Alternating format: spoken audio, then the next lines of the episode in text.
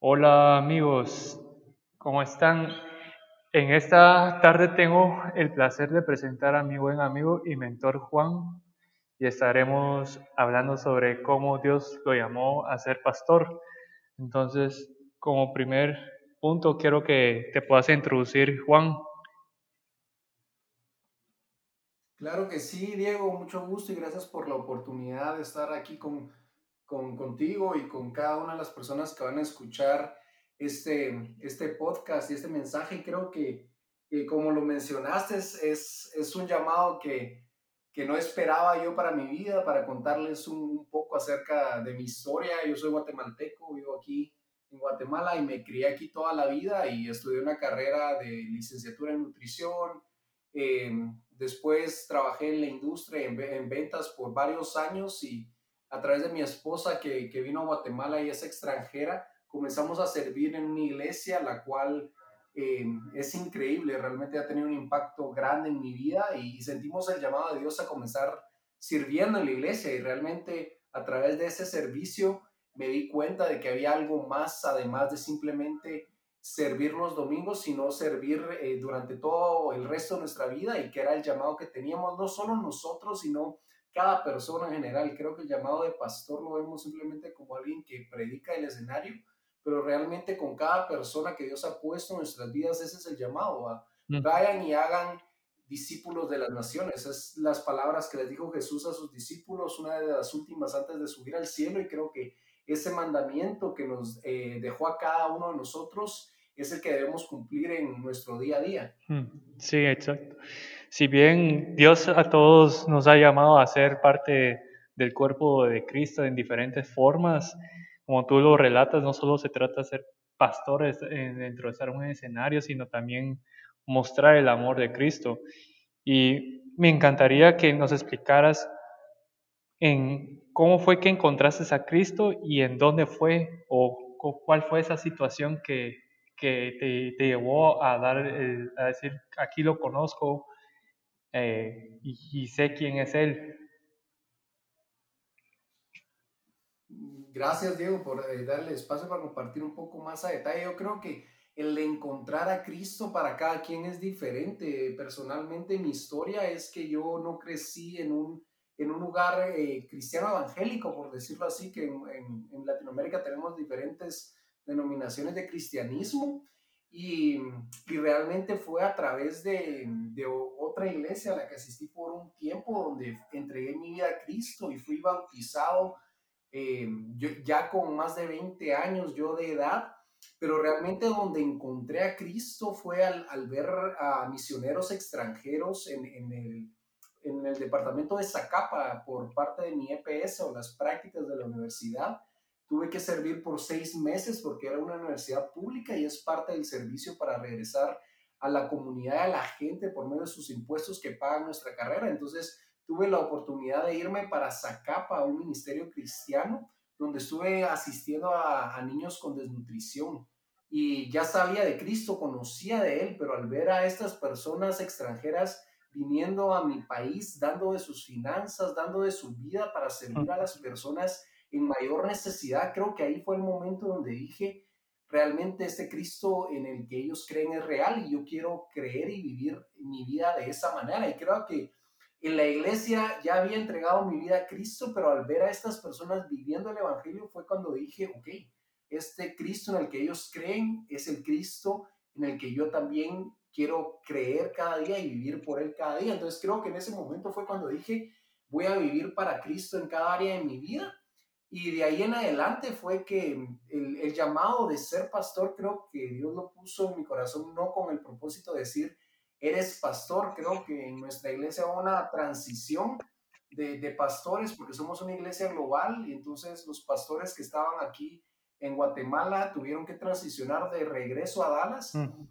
Y en ese momento yo era muy cercano con los pastores asistentes de campus, entonces esa noche que fue la transición y vino nuestro pastor global a despedirnos, de avisar, a, decirnos a toda la congregación de la iglesia que iba a ocurrir esa transición, sentí en mi corazón enviarle un mensaje al pastor asistente y decirle, estoy aquí para ti, para cualquier cosa. Y fue en ese momento donde nunca había experimentado yo la voz de Dios tan claramente, pero en mi corazón sentí que Dios me dijo, estás dispuesto a hacer cualquier cosa por mí y realmente mi trabajo Dios me había bendecido, abierto, abierto muchas puertas para seguir creciendo, pero Dios me llamó en ese punto, cabal, que me dijo, hacer, estás dispuesto a hacer cualquier cosa mía, renunciar realmente a mi trabajo y a servir a tiempo completo en la iglesia, que algo era, era algo completamente nuevo para mí, no lo tenía yo mapeado en mis planes. Y al salir del baño, mi esposa compartió lo mismo, Dios puso mi corazón que, tengo que servir en la iglesia a tiempo completo. Y, y creo que a partir de ese momento comenzamos a prepararnos para lo que Dios traía, que era mucho más grande de lo que esperábamos. Y yo jamás pensé realmente el tener un rol o un título de pastor, sino que simplemente iba a servir, a servir en lo que Dios me pusiera, limpiando los baños. Y fue lo que hice por mucho tiempo. Creo que el tener el corazón de sirviente es lo más importante y saber que no es acerca de títulos, sino es acerca de lavar los pies de cada persona que Dios ponga en nuestras vidas. Y a través de eso es que hoy, hoy eh, tenemos la oportunidad de ser eh, pastores asistentes de, de, la iglesia aquí en Guatemala y simplemente el, el, título creo que conlleva servir más y liderar de esa manera. Wow, hmm. wow. No cabe duda que sí fue Dios y el Espíritu Santo que te llamó a, a dar el paso de, de, fe y sobre todo tener esa valentía de decir ya no a, al trabajo que tenía seguro y solo depender de él y eso es increíble. Algo que me llama la atención, ¿cuáles fueron los, los pasos que después de transicionar de trabajo a, al pastorado,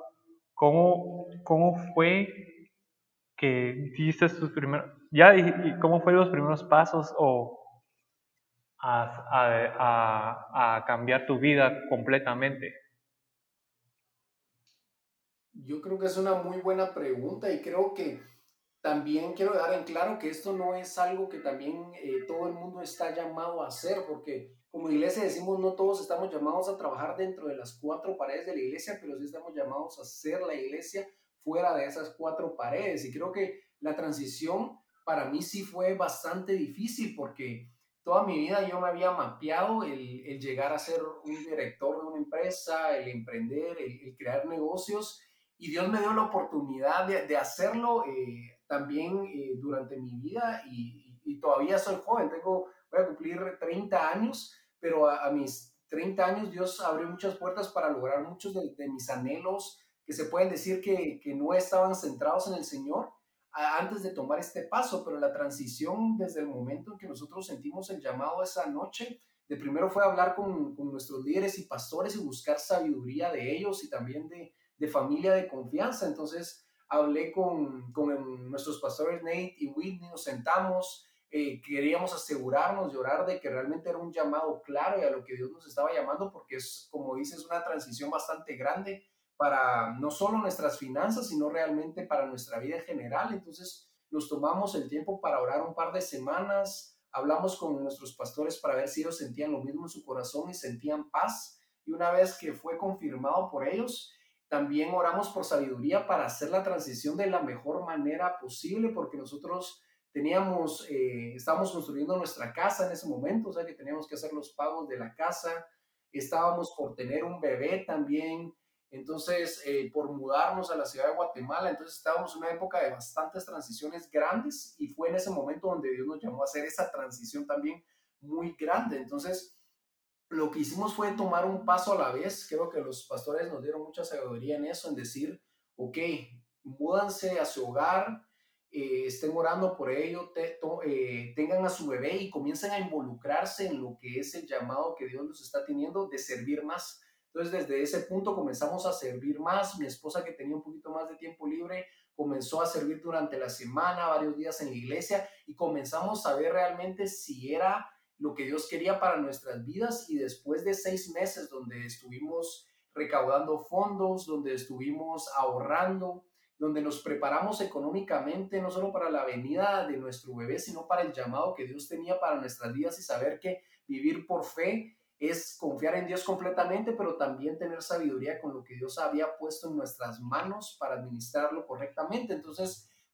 creo que fue una temporada donde oramos mucho, creo que fue lo primero que hicimos, pedimos sabiduría a nuestra familia, a, mis papás, a los papás de Yen, a, amigos cercanos, a pastores también de otras iglesias, para hacer la transición de la mejor manera posible. Y luego de, de, más o menos seis meses, o sea que no fue la transición de un día para otro, y creo que el tiempo de Dios es perfecto y para que cada quien es distinto eso, pero después de esos seis, más o menos seis meses de tener a la bebé, estar dos meses con ella, eh, cuatro meses recaudar fondos, también eh, involucrarnos más en la iglesia, el, Señor confirmó ese llamado para nuestros líderes y pastores y también para nosotros. Y a partir de esos seis meses, ya en enero comenzamos a servir a tiempo completo a la iglesia, ya con, con eh, una base de, de, fondos recaudados y con todo lo, lo, que conllevaba ser padres también y mudarnos a una nueva ciudad en, en esa época de transición. Hmm. Increíble, increíble. La manera que opera Dios es sobrenatural en todos los, aspectos de nuestra vida y, y, cuando uno está en un proceso de ir soltando las cosas, eh, Dios va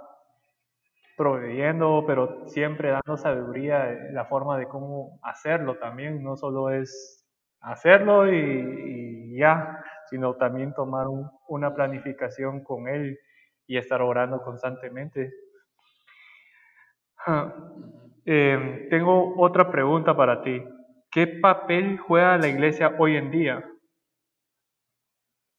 Mm. Yo creo que esta es una pregunta muy, muy grande y, y creo que cada, cada, iglesia lo puede ver de distinta manera, pero creo que en base a lo que yo he visto de su palabra, y creo que el ejemplo más grande es de Jesús, y, actualmente estamos haciendo un, un estudio del libro de Hechos, y creo que hacer ese estudio me ha ayudado mucho a ver el papel o el rol de la iglesia actualmente, no solo eh, dentro de la iglesia, sino fuera de la iglesia. Me encanta que el, realmente lo que vemos de Jesús es que nos hizo la iglesia, realmente a través de su Espíritu Santo nos dijo, están empoderados por mi Espíritu, vayan a ser discípulos de las naciones, expulsen demonios en mi nombre, traigan sanidad a las personas. Y ese fue su mandamiento para cada uno de nosotros. Y creo que el papel que juega la iglesia hoy en día es simplemente recordarle a las personas que somos un cuerpo, que Él es la cabeza, pero que no podemos realmente cumplir el propósito separados unos de otros. la semana que pasó eh, estuve predicando y hay una escritura donde, donde Jesús comparte acerca de, de que tenemos que tener Em, tenemos que pedir perdón unos a otros para ser sanados completamente. Y creo que muchas veces como cristianos, sobre todo con esta temporada de pandemia, con esta temporada donde hay mucho aislamiento y temor en, en el mundo, y no quiero decir que no tengamos sabiduría, que no usemos mascarilla, que no oremos acerca de, de, de, vacunarnos. Creo que Dios nos va a dar la sabiduría y la guianza a cada uno de nosotros para tomar esas decisiones y vivir adecuadamente y con sabiduría y cuidarnos pero lo que estoy hablando es acerca de saber de que la comunidad es vital, de que siendo cristianos tenemos que entender que no es simplemente de nuestra relación con Cristo. Y eso es lo que muchas veces estamos pensando, sobre todo hoy en día, cuando Dios nos ha llamado a estar en comunidad, a ese Jesús al que servimos como cristianos y creyentes, en el cual se basa el Evangelio y todo lo que hay en la Biblia. Ese Jesús estuvo con sus discípulos caminando al lado de ellos por años, discipulándolos, enseñándoles y tuvo la humildad para ser bautizado por Juan el Bautista, una persona que era un humano, bautizando a Jesús, que era, es nuestro Dios y nuestro Salvador. Y creo que de esa manera es la que estamos llamados a hacer como iglesia. El papel que jugamos es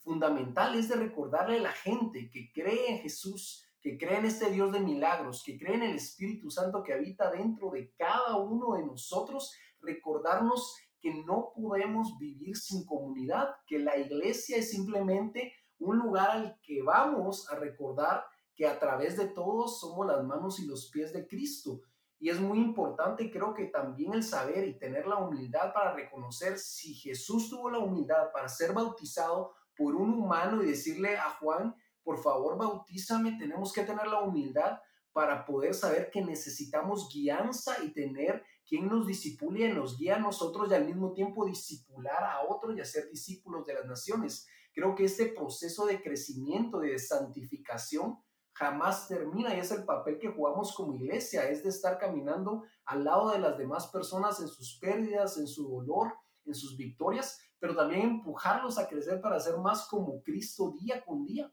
Y lo que está pasando hoy en día es que creo que también nos hemos olvidado muchas veces que es importantísimo no conformarnos con lo que somos hoy en día. Y hay muchas personas que dicen es que me tienen que amar tal como soy. Eres amado, valorado, creemos en ti tal y como eres, pero no nos conformamos con las personas que somos hoy en día. Yo no me conformo con la persona que soy hoy en día. Quiero crecer, no quiero ser igual mañana, ni pasado, ni en un año. Quiero mejorar por mi hija, por mi esposa y sobre todo porque estamos llamados a ser más como Cristo día con día y ese es lo que es la iglesia, es recordarnos que nuestro llamado es ser más como Cristo, servir a los lastimados, eh, expandir su evangelio y levantar discípulos como Cristo y saber que necesitamos de esa comunidad para hacerlo y crear ese círculo y esa comunidad sana. Entonces creo que el papel de la iglesia es fundamental, no solo dentro de las cuatro paredes, yo creo que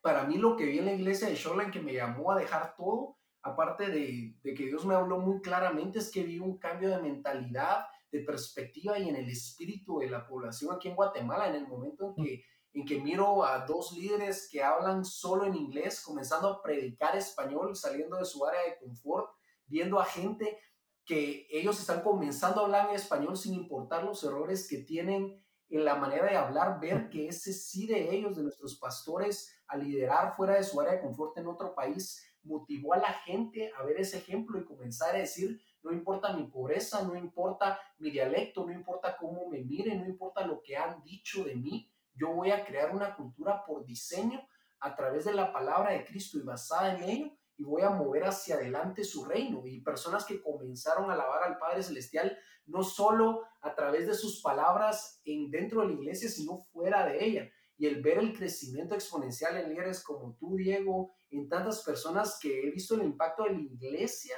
a través de, del sí de servir a Cristo, es, es impresionante el ver no dentro de las cuatro paredes, sino también integralmente en los negocios, los ministerios que se han levantado a través de los años que he sido parte de la iglesia, a través de ello y el liderazgo de las personas que tenemos ha sido increíble. Entonces yo creo que es un, es un papel más que fundamental, es la enmienda que tenemos de ser la iglesia en el mundo de las manos y los pies de Cristo y es un recordatorio que me hago día a día, que si quiero un mejor mundo y un mejor mañana, donde la presencia de Dios habite en nosotros, donde seamos esos discípulos de Cristo, que realmente tengamos la fe para mover montañas, para que nuevamente hayan ese Pablo, ese Pedro y, cada uno de ellos que simplemente con su sombra había sanidad. Eso dependerá de nuestra fe, de estar con personas que tengan fe por nosotros en momentos que no tenemos nosotros. Y eso es simplemente la iglesia, es simplemente traer el cielo a la tierra en, en el tiempo que nos toca vivir acá. Wow, wow. Ah, me, me, encantó dos cosas, bueno, varias cosas que recalcaste. Y una, una es que cuando Jesús le pide a Juan el Bautista, es la única forma que nos deja a nosotros bautizarnos, porque si él no hubiera tomado esa decisión de bautizarse, nosotros hoy en día no hubiéramos podido ser bautizados y tampoco se hubiera cumplido el plan perfecto. Y también me, me llama la atención que si no estamos en comunidad o, constantemente agrupados, no hay un crecimiento exponencial hacia donde, donde, hacia donde Dios nos ha llamado ir o a qué rama, porque hay demasiadas formas de crecer de manera profesional o tanto dentro de las cuatro paredes que hablamos de, de la iglesia. Y me gustaría que me dijeras un poco más sobre, bueno, cuál es tu propósito en la tierra y cómo has impactado las vidas de los demás en el mundo de los negocios. Mm. Yo creo que mi propósito es bien simple y, creo que es el, el, mismo que de lo que estuvimos hablando ahorita, que es levantar a discípulos como Cristo, que traigan el cielo a la tierra, que, que tengan fe para mover montañas y realmente no simplemente predicarlo desde un escenario, sino vivirlo a través de mi vida. Y no es algo fácil, no es algo en, lo cual soy perfecto, creo que es algo que estoy aprendiendo día con día y, y creo que cada sí que le damos a Cristo conlleva más pruebas y, más tormentas. Y creo que a través de, las tormentas de este último año, que sé que muchos vivimos a través del COVID y, tantas pérdidas de familia, eh, efectos financieros, aprendí que realmente eso es una preparación para, para tener la fe suficiente no solo para nosotros, sino para otras personas. Y la manera en que caminamos en esas etapas de transición en la vida es la manera en que realmente estamos llamados a liderar. ¿A qué me refiero con eso? Creo que en enero del año pasado todos estábamos, vamos con todo, este es un año que, que voy a tener sueños, anhelos y voy a cumplir todo, bajar de peso, pasar más tiempo con Cristo, pero es en la, en la temporada de transiciones, de la tormenta, en lo que estamos lo peor, que es todavía en lo que estamos de la pandemia, que no sabemos qué va a ocurrir o cuándo va a terminar, donde realmente tenemos que tener la fe para seguir caminando en él. Entonces, Creo que para mí ese es el propósito, aprender día con día de las pruebas del dolor y de la dificultad para saber que el Dios de victorias está conmigo y realmente el entender que si quiero crecer mi fe, si quiero conocer más de Cristo, si quiero realmente liderar a las personas de una manera genuina para que ejemplifiquen el ejemplo de Cristo eh, a través de mi vida y lo vean reflejado en mi vida, la única manera de hacerlo es batallar, batallar con el enemigo, decirle a Satanás, no vas a poder controlar lo que Dios quiera hacer a través de nuestras vidas, no porque yo sea escogido y llamado y lo, lo somos cada uno de nosotros, sino porque Dios nos lo encomendó, el Espíritu Santo está dentro de nosotros y ese mismo Espíritu que estaba en Pablo, en Pedro, en cada uno de ellos, está en nosotros. Creo que la historia de, de Pablo, cuando era un Saulo y cayeron esas escamas de sus ojos y pudo ver realmente la presencia de Dios que estaba con él y comenzó a ser ese apóstol que, fue una máquina prácticamente y que, que, hizo tanto por Cristo y se movió con tanta fe y con tanto fuego y que no paraba de un lado a otro y que era encerrado, realmente tuvieron que caer esas escamas eh, de sus ojos para que él pudiera realmente ver el llamado de Dios para su vida. Y creo que es lo mismo para cada uno de nosotros, que realmente nos quitemos las escamas de pensar que es solo acerca de mi negocio, es solo acerca de mis sueños, es solo acerca de mis anhelos, es acerca de mi salud, es solo acerca de yo mantenerme a salvo. Cuando comenzamos a ver la realidad y nos quitamos esas escamas de los ojos de saber que nuestro papel no está solo simplemente dentro de la iglesia, sino ser la iglesia allá afuera. Estás levantando discípulos a través de tu negocio hoy en día. Estás impactando las vidas de tu familia, de tus hermanos, de tus primos. Realmente estás compartiendo el Evangelio a través de tu matrimonio, no, no solo la imagen y a través de las redes sociales, que es fácil publicar fotos y versículos para todos, pero realmente te estás conectando con la gente y están viendo a Jesucristo a través de tu vida. Yo creo que ese es el reto más, grande que tengo yo. Y también em, eh, creo que el, ser vulnerable con las personas es algo que me ha ayudado a realmente a levantar a líderes como Cristo, porque no soy una persona perfecta y no pretendo serlo. Y, y, creo que es algo que me ha ayudado mucho, el mostrar mis heridas y cómo Dios las ha sanado, es algo que conecta a las personas con Cristo y recordar que no es mi papel el tomar su posición y que las personas me, me, se conecten conmigo y me sigan a mí, sino mi papel es vivir mi vida para servir a Cristo y a través de mi ejemplo, que ellos sigan a Cristo a través del mensaje que voy a través de mi vida. Creo que el área de negocios y cómo, cómo la he impactado, realmente el, el emprender es algo que, que siempre ha estado en mi corazón y, mi mamá desde muy pequeña ha trabajado en todo el tema de emprendedurismo, de innovación, ruedas de negocio, tanto en Centroamérica como aquí en Guatemala y ha sido un ejemplo importantísimo con mi papá también de lo que es trabajar duro, de lo que es tener sueños en grande y realmente también eh, sacrificarse muchas veces ellos para poder eh, llegar a, a, no solo apoyar a sus hijos económicamente y, y poder ayudarnos con los estudios y con todo lo que pudieron, sino también a las comunidades, a las comunidades a su alrededor, crear fuentes de empleo. Y creo que el ejemplo que me dio mi mamá de, de cómo realmente sí se puede lograr ese sueño, sí se puede ayudar a otros y sí se puede emprender en nuestros países en Latinoamérica es muy importante.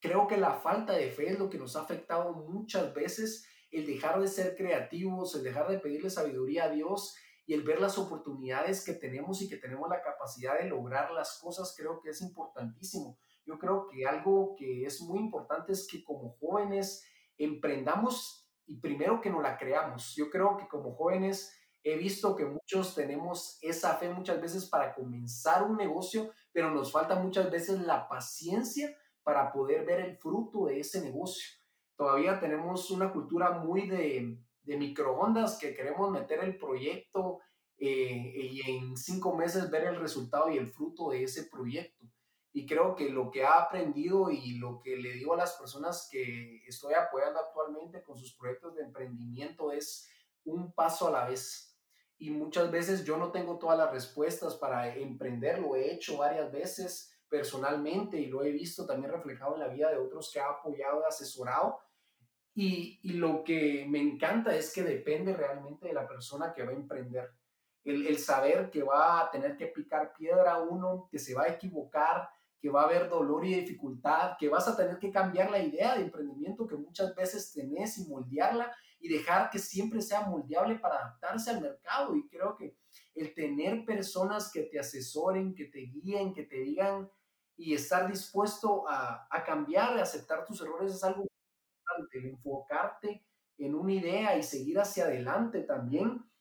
Y el saber que Dios va a pondrar las personas correctas en tu vida para poder realizar esa idea y ese sueño. Y, y creo que yo lo he visto reflejado en muchas personas que, he tenido la oportunidad de, ver cómo sus negocios dan fruto. Y, y, realmente mi impacto simplemente ha sido recordar a las personas de lo que son capaces, porque no voy a decir yo he levantado estas empresas, yo he hecho porque todo ha, sido hecho a través de las manos de Cristo, a través de las personas que han dicho sí hacerlo y de tener la oportunidad yo también de emprender en cierta, en cierta manera con ciertos negocios personales pero creo que es lo más importante. Creo que como emprendedor joven, si estás comenzando, lo que te diría yo es de primero ten fe en ti. Ten fe en ti, rodéate de personas que ya pasaron por, esa, por ese momento, por esa dificultad y toma sus consejos. Ten paciencia, si Dios lo puso en tu corazón y es un negocio de Dios, Él lo va a realizar y va a abrir las puertas. No quiere decir que sea fácil. Ve un paso a la vez y es muy importante que tengas muy mapeada la idea o la idea de, lo que vas a realizar en tu proyecto. Creo que lo que estaba comentándole hoy a alguien que va a emprender también el día de hoy es que tenía una idea increíble él en mente y ya quería invertir en esa idea sin tener lo que necesitaba esa idea realmente. Creo que es uno de los errores más grandes que cometemos como emprendedores y que yo lo he cometido muchas veces, que Dios trae esta idea a nuestro corazón y compramos cosas, invertimos, sacamos préstamos, ya tenemos hasta local y todo, cuando no hemos visto si realmente existe una demanda. ¿Cuál era mi cliente potencial? ¿Era este el, producto que necesitaba? ¿Cuáles son las personas que van eh, a ser parte de esta cadena para llegar a ese punto de venta, a ese cliente final? ¿Cuáles son los costos de producción? ¿Cómo lo voy a manejar? Hay tantas preguntas que nos podemos hacer previamente a tomar una decisión de invertir o no. Y creo que esta etapa para mí es fundamental, el orar, pedir sabiduría a Cristo, el invitar a otras personas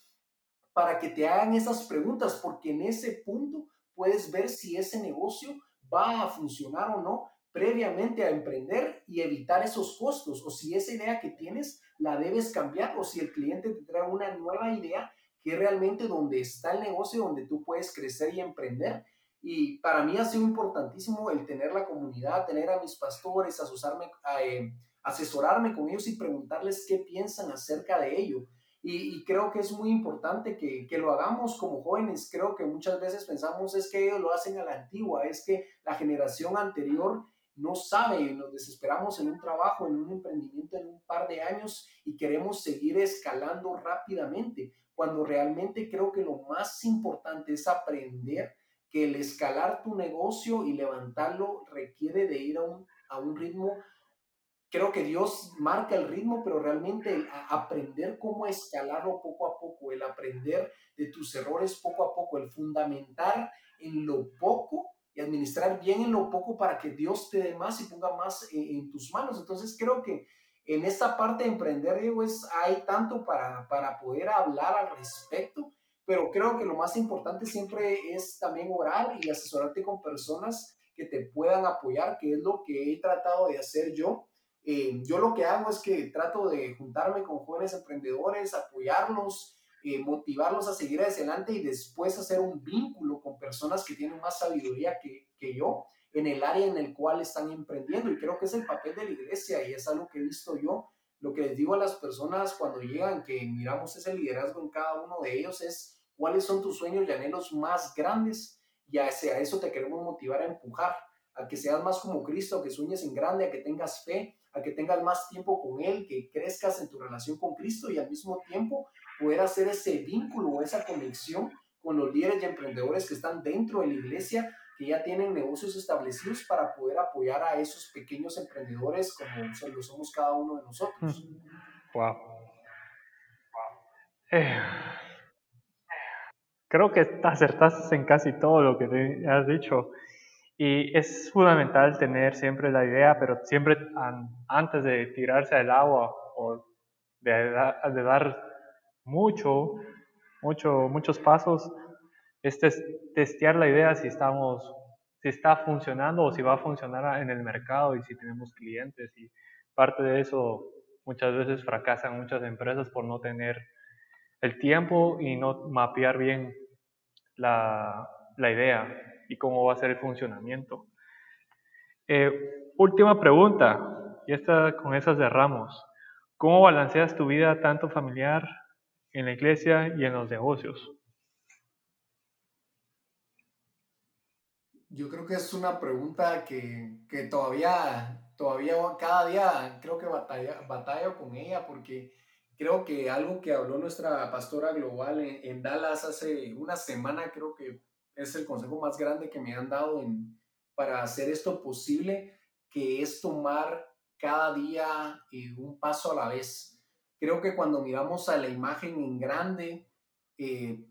por ejemplo, es que tengo un negocio, es que estoy liderando esta iglesia, estoy liderando este ministerio, tengo mil personas a mi cargo, tengo a una hija en camino, tengo a mi hija. Cuando miramos a la imagen grande y todos los detalles, lo cual Dios nos ha dado en nuestras manos, realmente nos, nos sentimos abrumados y creo que todos hemos sentido eso en nuestras vidas, ya sea la universidad, en nuestros papás, los gastos, puede ser el novio, la novia, que se viene la boda, todo eso muchas veces pesa en nuestros hombros cuando comenzamos a pensar en cada una de las cosas como un conjunto. Creo que lo que compartió nuestra pastora es, es, es fundamental, ir un paso a la vez y estar completamente enfocado en el tiempo que le vas a dirigir a esa,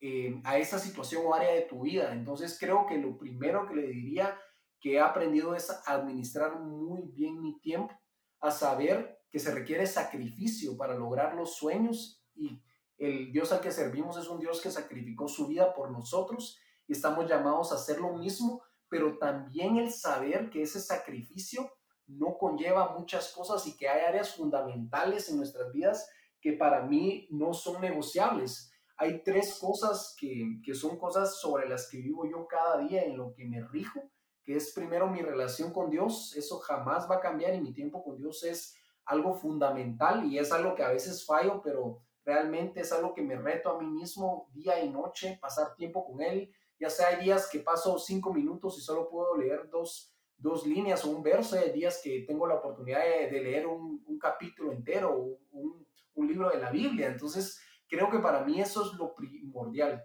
estar lleno del Espíritu de Dios, pasar tiempo con Él y dejar que Él trabaje en mi vida. Lo segundo es mi familia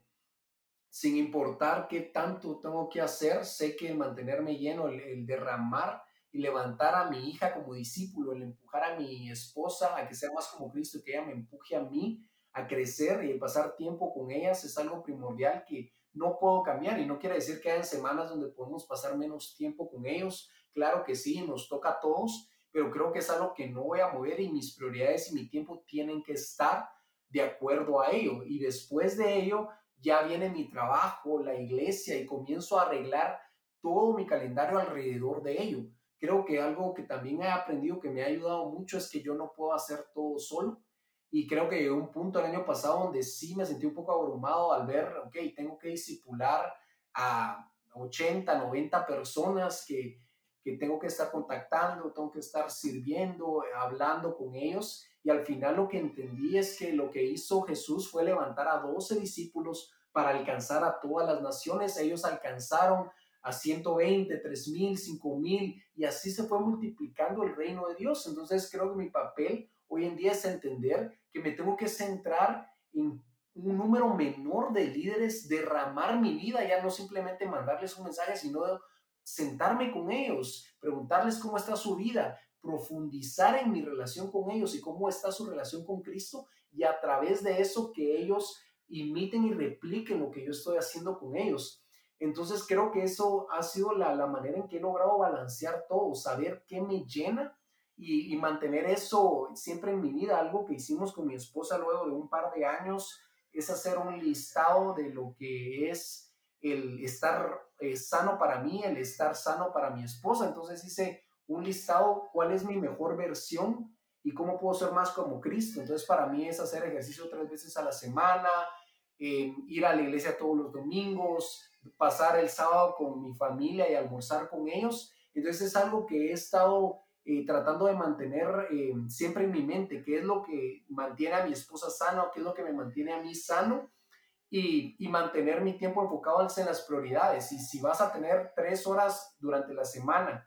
para tu negocio, para la universidad, realmente que esas tres horas estés completamente enfocado en eso, que no estés viendo el celular, que no tengas la tele encendida, sino que realmente tu enfoque sea sin, eh, completamente en eso, ya sea tu tiempo con Dios, ya sea en la iglesia, ya sea en tu servicio. Creo que es lo, lo más importante, que estemos al 100% dándolo todo de nosotros en ese momento para poder seguir creciendo día con día.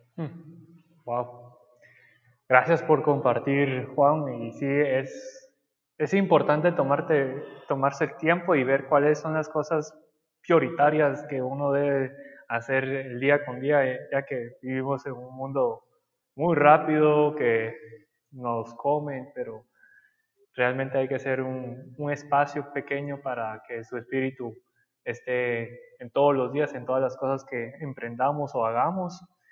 Y nada, gracias por tomarte el tiempo y por estar en este espacio conmigo y compartir un poco de tu vida y un poco de tu experiencia.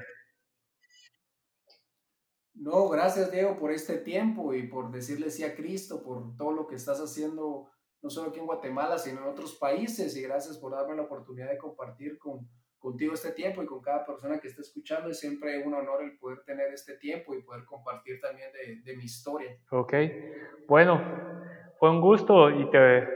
te dejo ahí nomás y que te, te, te cuides y que todo te salga bien en todo momento. Gracias, Diego. Un gusto estar contigo y que Dios te bendiga y ojalá nos veamos pronto.